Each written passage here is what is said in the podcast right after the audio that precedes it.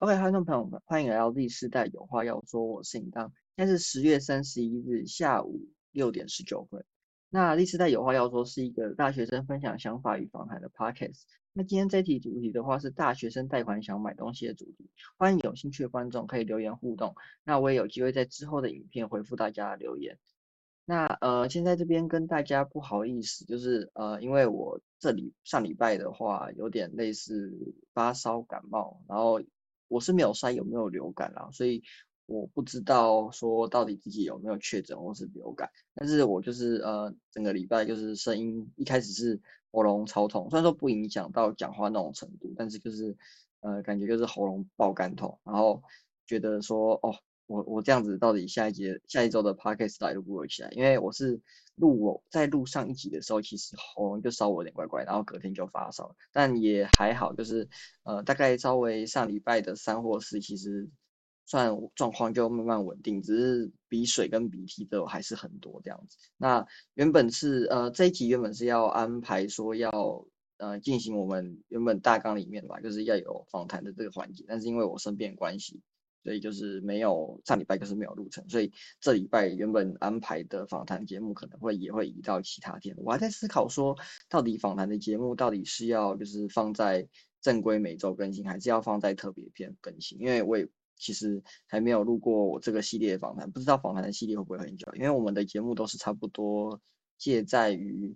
呃二十分钟，然后我现在是有点想要把它拉到三十分钟，因为听到一些观众的 feedback 说好像有点。不够听的感觉，所以可能会想办法把节目稍微拉长一点，然后内容的话，在这一集大家也会感觉有特别的不一样。那我们的这礼拜就一样，先来就是聊聊我这周都在干嘛。那除了这礼拜除了感冒以外的话，呃，我在礼拜六的时候，因为我个人其实算是蛮喜欢日本动画文化的的人，所以我就是每一周的每个月的新番我都会。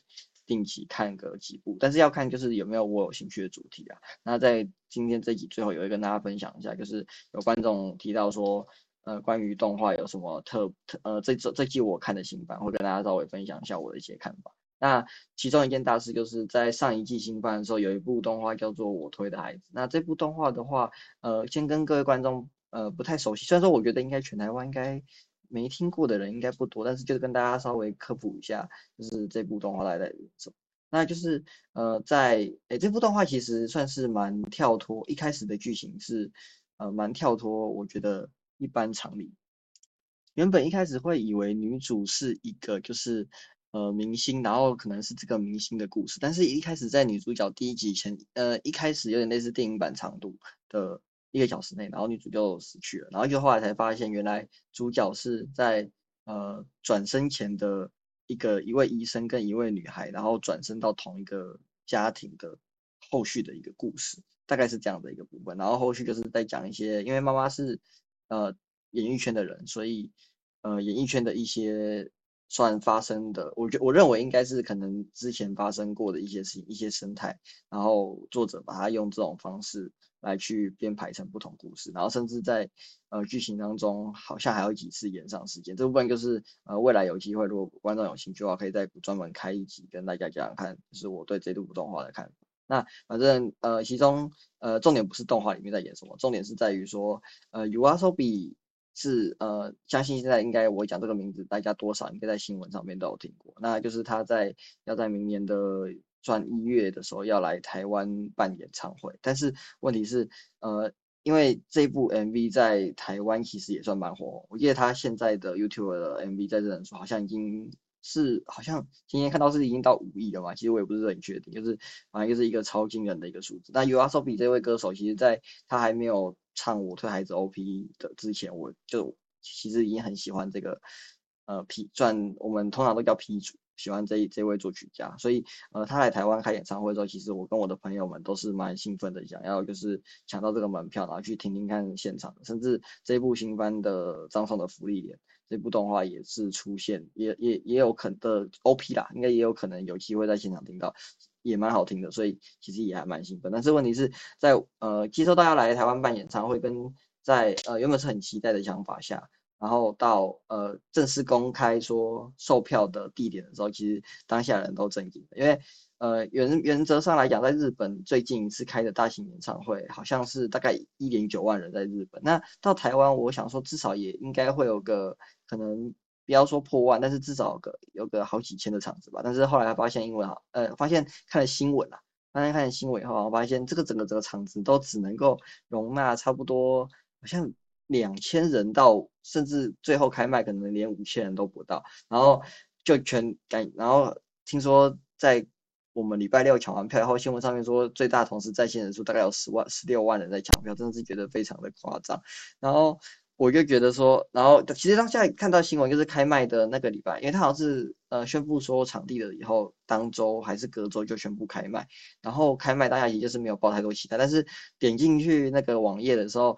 呃时间但是是早上十一点的时候起要起来，就是呃开放购票，然后开放购票才。呃，前两分钟吧，还前三分钟，整个网页就爆炸，又直接出现五零三的一个数字，真的是超级傻眼，就是连就是那种转进去后面都进不去。然后大概过了大概开麦过后一分钟吧，就是开始进入正常网页，但是进去了以后，我们的票数看到的全部都是零，就是全部的门票全部都没了，完全完全没有任何机会可以，就是连那种就是排队等待都没有的机会，连就是连输入验证码的机会都没有，真的是超级夸张。然后。呃，基居居我在网络上面的一些看法所的看法，人的看法的话，就是有让你第一时间没有进去订到的话，原则上应该就是没什么救。虽然说后续它都有什么每十分钟清票啊或什么之类，但是他看到我最多看到的是九张啦，就是九张的可买购买数量，然后点进去，然后排队，然后就被踢出来，然后再重新继继续零零零，然后按 F 狂刷，然后又那边按了大概一个半小时吧，没抢到，然后我就去上班。那就是第一，就是呃，在疫情前有，呃，因为在疫情前我其实也有参加过一场演唱会，但是它是用呃实名制登记，然后用系统就是登记过表单抽选的方式来进行，而不是像是用这种各大售票系统做抢票。虽然说这次也有实名制，但是呃，我是没有用这种方式抢票过的。但是哦，以我第一次这样用这种方式抢票的经验，我觉得真的是非常的糟，而且甚至当。看官网其实都还会觉得说会不会有机器人就是抢到以后，然后虽然说其中一个是本人要去听，可是另外一个其实就会被黄牛拿去买黄牛票，其实这也是呃不好说的一件事情。那还有另外一件事情的话，就是呃在这礼拜呃这礼拜对上礼拜上礼拜应该说上礼拜的时候有那个走中奖颁奖典礼，然后呃其实我对呃想要讲讲就是我自己对走中奖的一些看法，因为呃其实我每年都会算蛮准时的。观看就是走中这样的颁奖典礼，因为呃对我来讲，这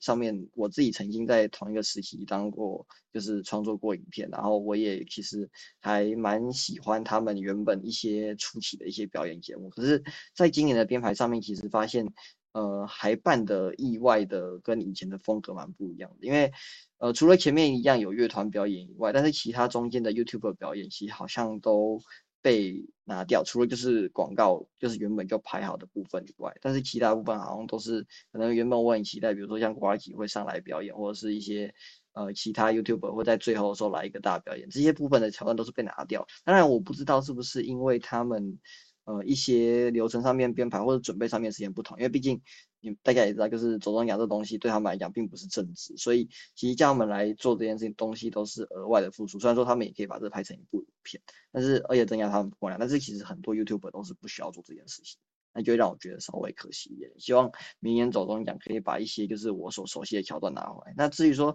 得奖部分，其实我没什么想法，因为其实入围者都非常的厉害，在一个曾经担任过创作者或者是现在也是创作者的角度来讲，其实他们的影片的内容都是非常优质，背后花了。应该是数数数十个小时，甚至有些影片可能是月更，或者是也许月更都办不到的频道，那些里面做的做的影片内容，那实在是无法想象。甚至背后多有多少个员工做出来，其实都是呃大家必须要非可能大家都不知道的，可能大家都觉得说哦，一部二十分钟的影片，可能甚至几秒的影片，可能背后都是好几个小时的。呃，心酸所堆积出来，然后也不一定会被观众看到，那是有走动奖这个平台才能让大家看到这些优质的影片，所以也希望大家就是未来多多支持创作者，还有就是这种奖项，因为呃，其实 YouTube 也算也算是在之前还大家都不知道说，其实是个小圈圈，然后大家都不知道情况下，其实拓荒是非常的辛苦，这点希望大家也可以就是多多体谅，然后继续支持这个文化这样。那其实这一拜的闲聊，其实我闲聊都大概吧。安排十分钟左右，那也快要十分钟，那我们就来讲讲看这周主题。那这个主题的话，其实呃原本我是想要讲一些关于就是呃大学生呃想要就是呃做出一些可能自己现金比较没有那么足够，但是还是想要买的一些东西会有什么办法，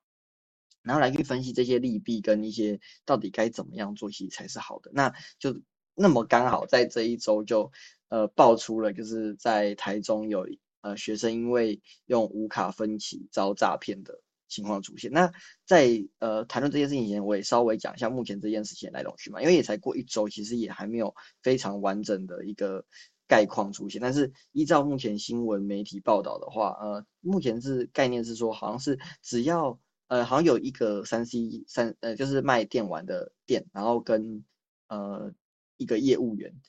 两个人联合去对学生说，假设你签了呃，可能比如说这张无卡分期的贷款，然后你就可以拿到五百块五百五百的。呃，五千啊，五千不是五百，五千元的佣金。那你拿到这五千元的佣金，每个月的话就是会在，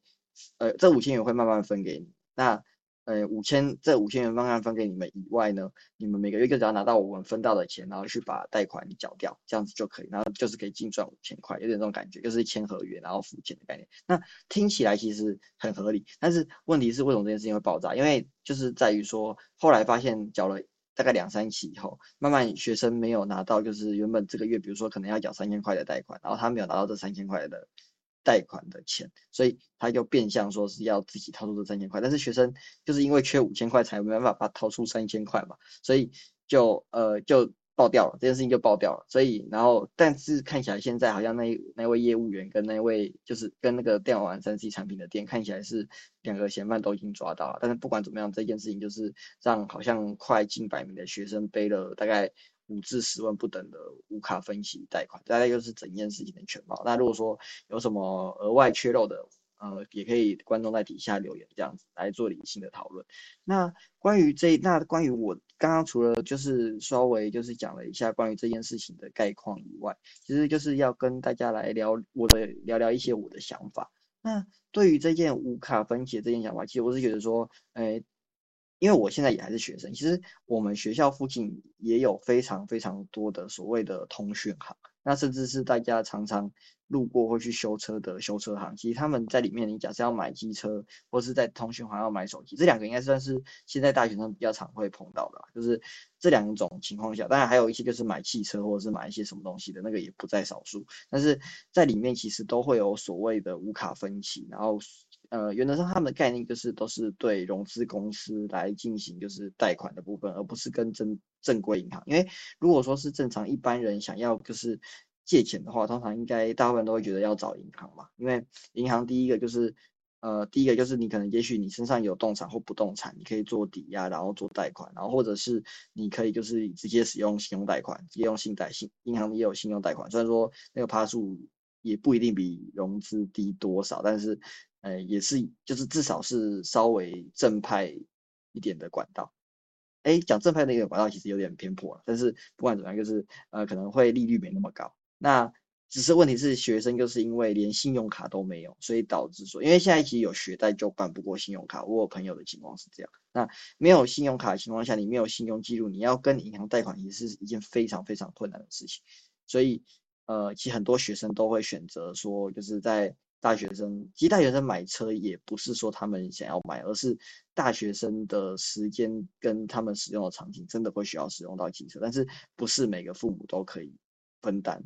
这一笔支出，然后也不是所有学生都愿意接受可能父母的安排，这种有各种不同的情况可能会出现或发生。那但不管怎么样，这次无卡分期的这个诈骗案，虽然说不是说学生自己呃签下信用。纯粹单方签下信用贷款而造成的憾事，但是呃，其实大家在新闻上面应该也多多少少听过说，就是无卡分期还不出来，然后最后悲剧有点悲剧的那种概念。因为如果你在对融资公司没有把钱还清，那其实呃，先不要讲融资公司好了，在一般的银行，假设你用信用卡，你刷信用卡，然后是你用信用卡做其他事情，没有。做好就是下个月的完全还款能力的话，其实那种利利利息滚利息的那种情况是非常的严重。那呃，其实我以我自己的情况下，哎，对，讲那么久，那呃，以我自己的看法的话，我就是会觉得说，哎，我会尽量避免掉，不管是对银行还是不管是避免对呃，就是融资公司有任何的贷款行为，因为其实贷款这件事情，我有稍微想过，因为前几集有跟大家分享到吧，我有在做定期定额，那个是每个月支出三千块，那其实每个月支出三千块都是在我衡量过后我可以负担的情况下，我才做这件事情。那但买车这件事情，其实有时候因为想要东西，资本主义市场就是会让你把你想要的东西无限上纲的一个可怕的地方。你可能原本今天只要需要，呃，讲机车为例哈，可能你只需要七万左右的机车，可是问题是因为它可能某些呃所谓安全功能或者是某些外形让你觉得很炫酷，然后就是变成一台机车要十万块。那这种情况下，其实我自己也被非常的吸引，而且我自己也认为说，多花那四万块有那个价值。虽然说我没有车，就是我到现在也是还是没有车的情况下，但是这件事情会让我觉得说，哦，未来假设我有钱可以负担这一台车或者负担这笔款的话，我会想要就是多花这个钱。但是资本主义就是会让你想办法多花这四万块，这件事情其实是非常的邪恶的，我个人认为。但是这也是这个世界上好玩的地方了，不然，嗯，对，不然怎么赚钱嘛，对不对？才能多赚你这四万块，就是这样来的。那，呃，但是问题是，假设你今天要。呃，拥有这十万块的机车好来讲好了，一般学生大部分大概都准备好什么情况？第一个就是，呃，我们先积极打高，就是大部分的大学生，假设没有家里赞助的情况下，一定势必是需要出去打工的。那打工这件事情究竟好不好？我个人觉得是好的，但是问题是不要让打工影响到你想做的事情，或者是你大学生才能做的事情。我觉得这个是比较重要的。那这部分的话，可以到前面几处去听听看我的想法，或者是有些疑问可以在底下留言。嗯，贷款这件事情其实我觉得没有那么不好，因为假设说是以十万的机车，然后分成三十六期，在大学之内缴完的话，假设他从大一不要贷款，然后大二就是大一有建立起稳定的生活模式，那大二开始，那在大学前的时候把贷把贷款缴完，然后每个月十万机车其实大概只要三千块，跟我在进行定期定额其实没有什么差的。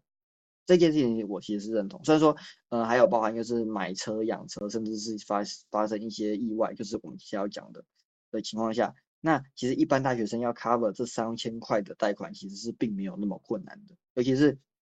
你假设是跟大厂牌的机车，然后的融资公司去做呃分析，其实大部分都是。正正规都是均一价，连贷款都是均一价，所以原则原则上是不会有太大问题，因为像他们都把原则上那些钱都含在车价里面，不会说特别拿出来分或怎么样。但呃原则上就是这三千块，我认为都还是大学生可以接受的。但是为呃但是问题是，其实大部分大学生的情况是怎么样？大部分大学生情况下是可能这个月我的生活费可能也许需要花掉六千块。那花掉六千块以后呢，我必须要就是在还完贷款能力，我是不是就必须要有一万块？但是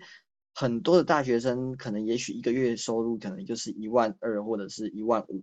甚至极少数会到两万以上，真的极少数会到两万以上。但不管怎么样，这样的呃贷这样的收入占他们的呃贷款的比例就是可能有点过高，因为他们每个月剩下的钱也许就只剩下呃五五千块六千块。然后，大部分的学生可能是没有存款的，对这部分可能，但我觉得大家可以在底下多多留言分享，说到底最近自己买车的情况是什么。但是据我所知，很多人是没有存款，然后还进行预借贷款这件事情，很多新闻上面都报过，然后导致于说，假设今天不小心出现车祸，可能车子损一台十万机车损害，可能就要花大概五到六万块钱。然后这五万六万块钱，第一个车子你身上本来就没有现金，因为你如果要存到五六万块钱的话，以你每个月存就是吃掉加还完贷款，然后加养车费用，剩下来大概剩两三千块存，你要存到五六万块，其实是要好几年的时间。那其实这些钱很多人都是准备不够的。那一方面是可能很多大学生没有这种就是要先准备好这一笔钱贷款的概念。那第二个的话就是，其实这一件其实比例，第一个他们不会抓，然后第二个就是，其实想要人想要东西的时候，其实是会在自己当一有能力可以沉低最低下限，就沉低最低下限的情况下的时候，就贷款买这东西，其实都是没有准备好。这点其实我自己也认为是很难克服的心理。但是不管怎么样来说，就是这件事情都会让人觉得说，哎。虽然说贷款非常方便，但是会让很多人陷入危机。因为当你今天的信用贷款累积下来的时候，你每个月原本车子假设好好还就是十万块还掉，但是你因为拖了好几年关系，而最后你变花了十五万，这种东西其实是大家可以在未来买车需要想的。那呃，讲了这么多一些我的看法以后，其实就是稍微跟大家总结一下，就是认为说，我认为说，如果要说要贷款买一台十万块，其实大概要准备什么样的情况？那我认为最重要的就是你要先把你在买车前这台车在一开始的硬开销就要花多少钱，要先算出来。比如说要装行车记录器，要买安全帽，要买机车手套，然后甚至是机车上面的一些固定。呃，接下来的话就是机车上面的固定化开销，比如说每一千公里就要加换一次机油、齿轮油，然后或者是一些其他呃必要的一些开销，或者是轮胎今年可能跑了一万多公里以后，轮胎磨损到一定程度要换轮胎，那这种固定的开销，然后把它分摊到每个月去，然后去看自己的存款是不是有能够承担这些风险。那再来东西的话，就是每个月的还款能力会建议大家是压在。呃，每个月的三分之一以下，就是假设你今天贷款是三千块的话，那你的收入就至少要有，我会抓大概一万块，就三倍九千多块，那我会抓大概一万块。你说月收入如果说是一万多块以上的情况下，那你就可以承担三万块的，呃三诶三千块的车贷。对，那在这两个就是你拥有就是足够的三分足够的现金现金，然后还有足够的还款能力以后呢，你还必须要就是整台车价三分之一以上的存款。就是，呃，这个存款跟前面第一个存款不一样，这个存款是放着就不要动的一个活存。就是当你今天发生车祸，你车子被撞凹了，你要花三分之一的车价出来修这台机车的时候，你才有办法修得出来。那包含在过程当中，你呃除了呃中除了就是你已经准备好的三分之一外，你还要慢慢就是用每个月付完生活费跟房贷以后剩下的钱，然后去呃。转去存起来，然后继续累积的三分之一，让这三分之一可以变三分之二，这样子的话才是一个比较好。我认为说可以，呃，完完整整承担一台在三年内，呃，能够买这台机车的能力，大概是我的想法。那，呃，其实也不是说一定要这么保守，因为其实有些我看过，其实在我在。也想买车情况下，我看过很多影片，有些人会讲说啊，你这样子准备的话，很多人大学连搞不好连房租家里都没有帮忙缴，或是连学费都是学贷。那是不是说，呃，这件事情在大学生在大部分的大学生的情况下都是无法实现的？那其实这件事情也不一定，因为呃，接下来的访谈最新一节访谈的话，我会邀请到一位我的朋友，他就是利用他自己呃，但一样也是大学生的身份，然后来去跟大家分享一下，说自己到底是如何。买一台就是算四十万的重机，那这边的话，大家可以期待一下下一集的内容。那这大概就是我对这个主题想要讲的事情。除了呃，就是诈骗这件事情，千万不要就是认为说钱自己没有能力有还款的时候，然后去做贷款这件事情上面可以学到。那再就是跟大家分享一些我对于就是机车分析的一些想法。那这大概是今天主题的部分。那这就是呃回复一下，在十月十一号有那个人在 Apple Park 上面回复的 Q&A。那有人想要就是呃在我跟前面上面也提到嘛，就是来一点就是动漫的新番推荐。那跟大家讲一下，就是呃动画原上一年会分四期，那四期但有时候会有些例外，就是可能晚一个月播或是早一个月播情况出现，然后或是连续播两季的情况出现。但是原上每一季就是十二集，然后会播一季。每一周更新三十分钟这样子。那我这个月有看的话，目前已经看完动画的话，有《神圣魔力无所不能》第二期，《新世纪》第三期，《咒术回战》第二期，《盾之勇者》第三期，然后还有就是目前最火红的张彤的《福利脸》跟《间谍加加九》。那我还没看的话，有就是《赛马娘》，然后《哥布林杀手》跟《位于恋爱光谱极端的我们》。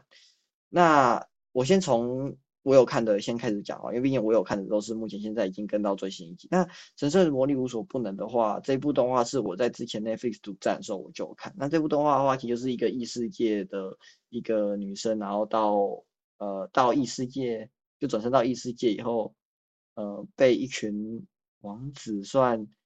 呃，因为他能力很强，所以被一群王子在周围所发生的一些有趣事情嘛。目前我的感想是这样的，我觉得假设喜欢看一些在异世界，然后还有点就是恋爱成分的话，可以稍微看一下，应该算是也许女性应该也会蛮喜欢的一种动画。那新世纪第三期的话，我个人是觉得说新世纪这部动画一直很厉害点，就是它可以一边科普科学，然后一边带给你就是欢乐。然后甚至我据我所知，好像还有很多的国中老师也会借由这一件借由这部动画来分享一些就是物理化学相关的知识，也是蛮推荐大家去看的。因为这部动画我觉得算是可以呃一边学习东西，然后又一边